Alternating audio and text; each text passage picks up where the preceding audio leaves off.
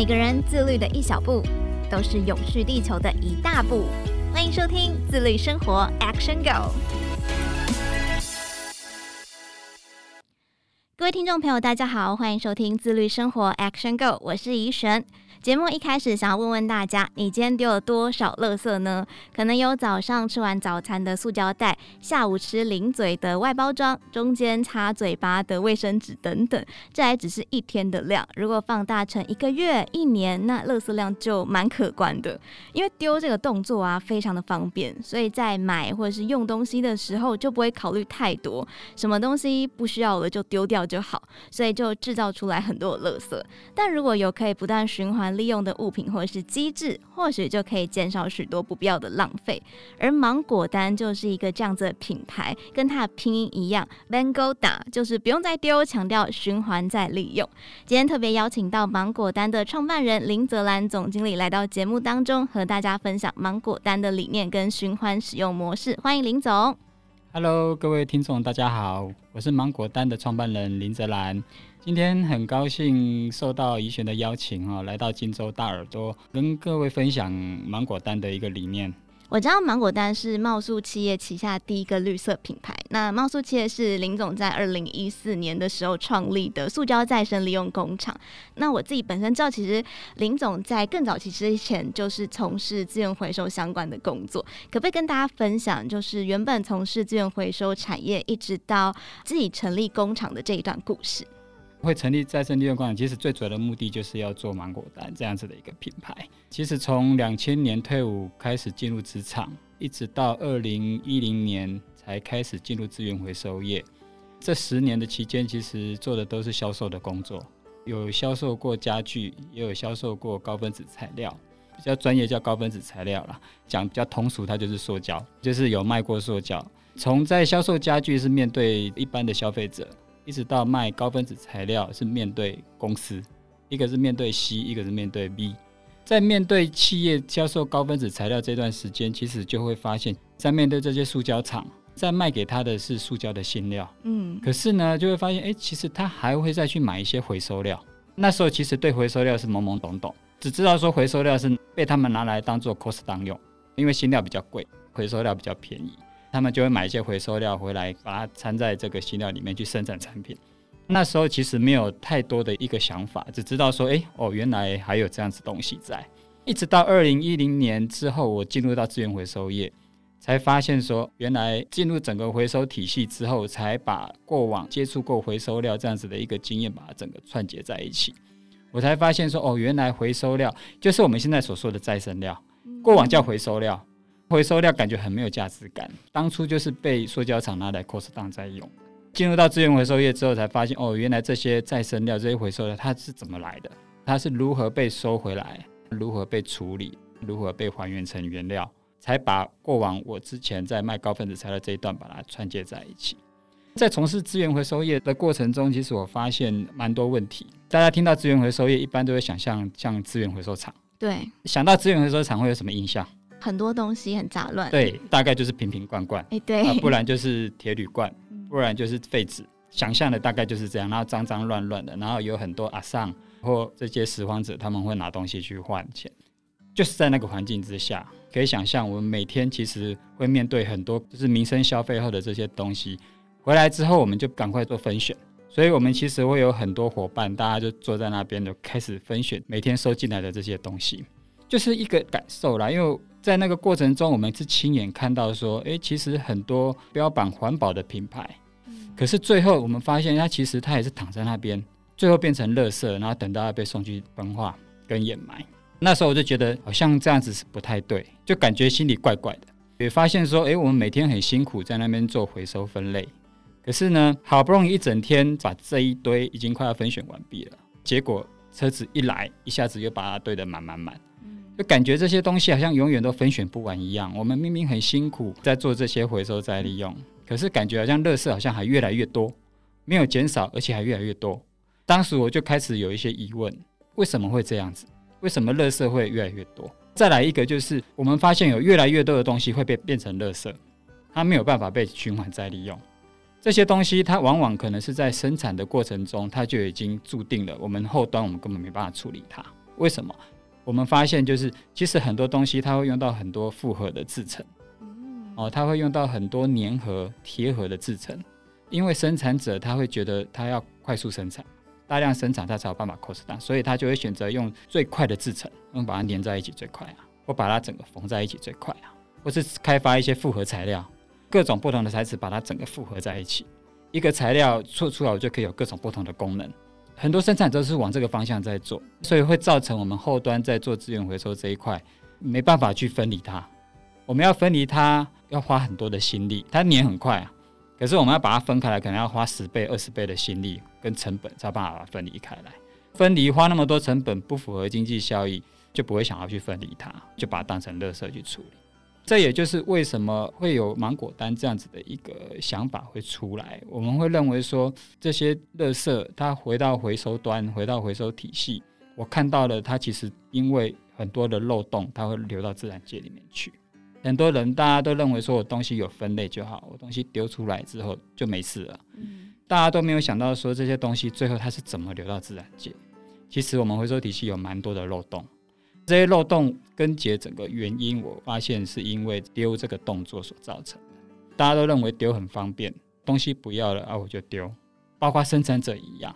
今天我就是只顾我生产产品，我只顾大量生产，cost down，我能够快速赚到利润。东西我卖给你了，那你如果不需要的，你就丢就好了嘛。就是因为这样子的一个观念，导致我们垃圾越来越多，所以我才在整个资源回收业的一个过程中，我才会有一个发想说，那不行，必须要改变这个问题。怎么改变？我认为应该从源头丢的这个习惯跟动作来做改变。怎么样？我们可以在一开始源头生产的时候，我们就可以考量后端回收再利用的问题。我们怎么样可以让消费者一开始在使用这个产品的过程，整个服务模式中，中间他没有丢这个行为？芒果单其实台语就叫 Mango 单，芒果的英文叫 Mango 嘛，对，它其实就像台语的 Mango 单，意思就是不用再丢的意思。所以我们会希望让消费者在跟芒果单的一个合作过程中，他其实不会有丢的一个行为存在。但是我有发现说，芒果单它是只租不卖，因为为什么是只租不卖呢？我们现在要让人们可以不用再丢嘛。我们坚持消费者在跟芒果单的合作过程中，他完全不会有丢这样子的一个行为存在。怎么样才让人们可以不用再丢？后来想到的方式就是运用以租代买以及主动收回的服务模式，让消费者在跟芒果单合作的过程中，他完全不会有丢这样子的一个行为存在。以租代买模式就可以不断的循环再利用，不会有垃圾丢弃，不会有东西浪费。那在芒果单成立之后，林总也非常的有效率，隔年就实践了理想，推出再生循环展示柜。我自己有在网络上看到，很漂亮又很有质感。隔板是用金州盒重新再制材质做成的。当时选择使用金州盒的考量点是什么？因为我在二零一四年成立。茂硕企业，那茂硕企业的本业其实就是一个资源全循环的一个再利用工厂。我们再利用的东西就是从各大半导体回收回来的金州核。金州核我们从各大半导体厂回收回来之后，我们就会在我们的厂内进行拆解，然后分类、粉碎、造粒，把它还原成原料。把它还原成原料之后，我们就可以让这个原料它可以再有各式各样的一个运用。所以我们就掌握了这样子的一个原料的来源。在成立芒果单之前，为什么会有茂硕企业？就是因为我想要先把整个资源全循环系统先建置起来。建置起来之后，我在二零一八年，我们开始做我最想做的事情，就是芒果单。开始做了之后，我就运用我们现在既有的这些材料，开发这个产品。因为又结合我过往卖家具，对于整个家具的消费市场我比较熟悉，所以我会选择展示柜这样子的一个产品。因为我想说，我们要既然要推广理念，要推广不用再丢这个理念，你毕竟还是需要有一个产品，它是百分之百用再生料所去生产而成的。除了展示柜之外，我相信现在有很多朋友是有养猫的，也就是我们俗称的猫奴啦，应该也会很喜欢另外一个产品，叫做猫跳台。这个芒果蛋也有推出哦。林总当时怎么会想要推出猫跳台呢？展示柜它其实是一个模组化的一个产品。因为他回来，他回来，我必须要让它能够便于拆解分类，让它很利于能够再利用，再利用起来是有效率的。所以我们把它设计成是一个模组化的产品。那也因为这个模组化的产品，所以我们可以组装成各种不同的一个款式。过往因为走家居的市场，大家也知道嘛，我买家具我都想要用很久，对，突然叫我用租的，我会考虑很久啊。哎呀，我会想说，我长期在用，我又划不来。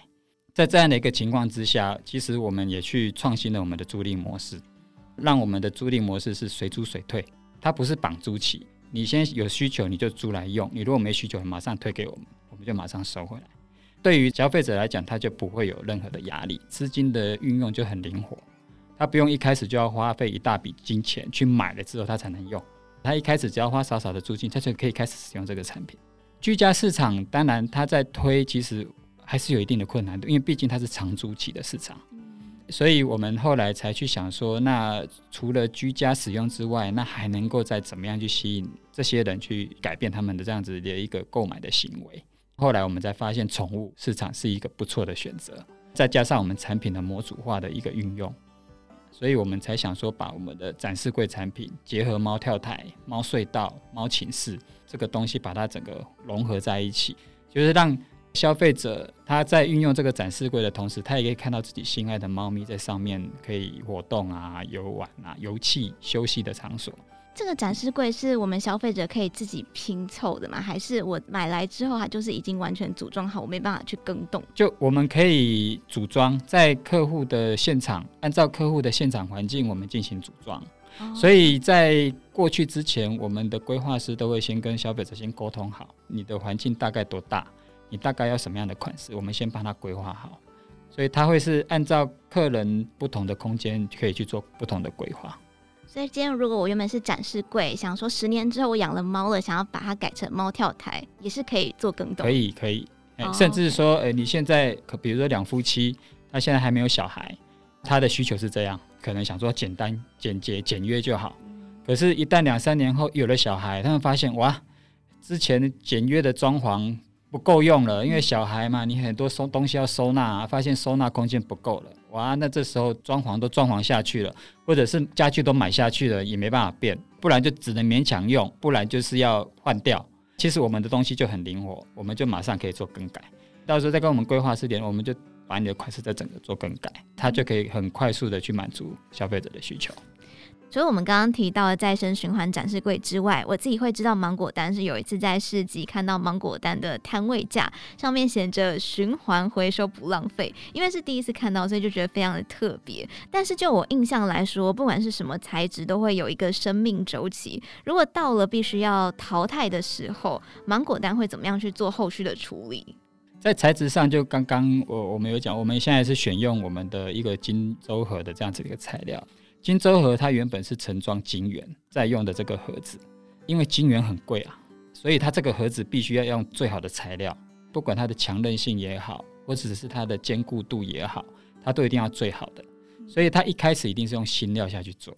我们回收回来这个盒子回来之后，我们把它还原成原来这个原料的物性其实还很好，掌握这样子的一个原料来源。所以当我们的展示柜。堪用的话，我们就会回来清洁完之后再继续出租，再给人家用。如果真的已经到不堪用的地步，或者已经损毁，这时候我们就会把它还原成原料。还原成原料之后，它就会跟我们原本的金州盒的原料会合在一起之后，我们再去做成展示柜。意思就是说，我们可以去调整它的物性。所以这个展示柜它是可以再退回去，变成它原本的样子，是，然后再做回来。对，所以很难想象，塑胶它就是一个这么神奇的东西。大家一般都觉得塑胶很不好，其实塑胶好好的去利用，它可以不断的循环。就是说，当这个展示柜一旦毁损到不堪使用的时候，可以回到我们的资源全循环系统，我们可以再还原成原料，我们还可以再做成展示柜，再提供给消费者去使用。所以它是完全不会被浪费掉的，完全不会被浪费掉。就可以百分百的，它可以整个循环再利用，完全颠覆了大家对于塑胶的想象。是我们一直以为塑胶就是它是有个生命周期的，它一旦到了尽头之后，就一定要进入一个焚化炉啊，或是垃圾场。那个是你同样的东西一直不断在循环，但不可能啊。比如说这一个东西回到资源全循环系统循环完，再做成这个一样是这些料，或一样是这些资源一直在循环，那当然它会衰。每一次的循环，它的物性会衰减。可是我们不是这样啊。它回来，我们还会再有其他的比较好物性的原料会再添加进去，去把它的物性再拉起来。所以我们会有我们一套方式去保证它的物性是可以满足这个产品的一个品质的要求，这样减少非常多的垃圾量。对，所以这为什么我们会认为说，充分的去运用目前市场上已经流通的资源，想办法让它循环再利用，这样我们才不会这些资源变成垃圾，或者是说我们要一直不断去开采新料。如果让现在目前市场上流通的资源就用一次，它就要丢掉去焚化，不就要一直不断去开采新料吗？嗯，这些东西它焚化烧掉，那也对环境是不好，它也会一直流入到自然界里面去啊。我们这边就是一直在讲，我们做环保的目的是什么？其实很多人大家都要做环保，做，可是很多人都不晓得做环保最主要的目的是什么？消灭垃圾。消灭垃圾嘛，我其实要讲的更直白一点，就是不要让垃圾再一直流入到自然界里面去，不然我们每天在净滩，两三天过后，垃圾又一堆，有没有去想过这些垃圾到底是怎么来的？它是怎么样流到自然界里面去的？而不是一直在做这种事情，我是觉得这样啊，我会觉得说，我们要怎么样去阻止资源一直变成垃圾，然后流到自然界里面去？最好的方式就是想办法去运用这些已经流通于市场上的资源嘛，想办法让它循环再利用，这样子它就不会变成垃圾了。再来一个，我们还不但可以一直去满足需求的同时，我又可以去减少天然资源的开采啊。所以做环保最主要的目的就两个，一个就是要不要让垃圾一直流到自然界里面去。第二个目的就是我们要减少天然资源的开采跟提炼跟消耗跟浪费啊。那怎么做？其实最主要的方法就是把市场上的这些资源，让它想办法的循环流动起来。对，那林总因为本身有资源在回收这样子一个工厂，您这样观察下来，除了金州河可以不断的循环再利用之外，还有哪些材质其实也蛮适合可以这样做的？在做回收体系，这也是我后来发现的。其实一个资源，它只要能够被单一化，它就能够被循环再利用。所以循环再利用不难，它就是很简单的一个概念，干净单一化就好。问题也是在这个地方，我们如何单一化它？所以为什么我们要做回收分类？回收分类，你看消费者的回收分类，一般只要是塑胶都是把它丢在一起啊，对，纸就把它丢在一起啊，金属就把它丢在一起啊。可是你知道吗？金属其实它有分铝罐、铁罐、金银、铜、铁、锡，这都金属啊。把它丢在一起，你到回收端，回收端它还要再把它分一次，它要把它分成单一材质，铜归铜，铁归铁，铝归铝，它才有办法被循环再利用。塑胶也是一样，塑胶总共有三百多种材质，消费者怎么可能分得清楚？其实我们很清楚啊，我们在资源回收业的那段过程中，我们发现其实那些专业的分选员他都分不清楚材质啊，怎么可能我们教的会消费者可以分类？消费者他能够做的，他只是就是塑胶丢塑胶，纸归纸，金属归金属，他没办法再帮你细分。这细分的工作就会落到回收体系。回收体系在分这些东西的时候，它其实现在材质越来越多种，它根本也分不清楚。分不清楚的情况之下，没办法被单一化，那它就很难被循环再利用。它被循环再利用出来的原料，它就物性会很不好，就会降低它回收的价值。回收没有价值，就不想花人工去处理，就变成垃圾。所以很多东西都是这样。其实明明是可以回收再利用的资源，但是因为它单一化不够完整，最后变成垃圾。这是我们看到一个最可惜的地方。所以其实只要材质单一，我们就可以不断的循环重复再使用。是的，你只要能够把东西都单一化化，这个东西它就可以想办法被循环再利用。另外，芒果单还有提供不丢产品诊疗服务，这个部分也可以请林总跟大家介绍一下吗？这个服务其实我们主要是在针对品牌端在喊话。我们会希望说，品牌端现在大家都 ESG 啊，永续啊，然后然后好像变成一个趋势啊，不去做相关的认证，好像赶不上潮流啊。我们会想要跟这些企业端或品牌端来讲，你与其一直去跟消费者说你的产品有多环保，又做了什么认证，不如让消费者不要再丢你的产品。我觉得这才是最直接，消费者感受最深刻。那这个诊疗服务是怎么样去进行的？怎么样让你的产品可以让人们不用再丢？从设计端开始。从设计端开始，那这时候他就必须要考量后端回收再利用的问题。他一开始在设计的时候，就要想到后端是如何回收的。我要怎么样让后端回收再利用是有效率的？这时候他就需要我们，所以我们在这个时候就可以扮演一个顾问的角色，咨询，让他们大家一起来讨论，我们后端是如何回收再利用。他们在生产产品的初阶段的时候，他们哪些制成尽量不要去用。甚至一直到这个产品到市场上之后，他如何的主动收回？他不可能自己去收回嘛？但我们可以啊，我们现在有逆物流的系统啊，那是不是直接跟芒果单合作就好？我们可以来帮你做这一块。如果说他能够认同，让人们可以不用再丢他的产品是好的，其实我们就可以来合作。诊疗服务就是主要是在做这一块。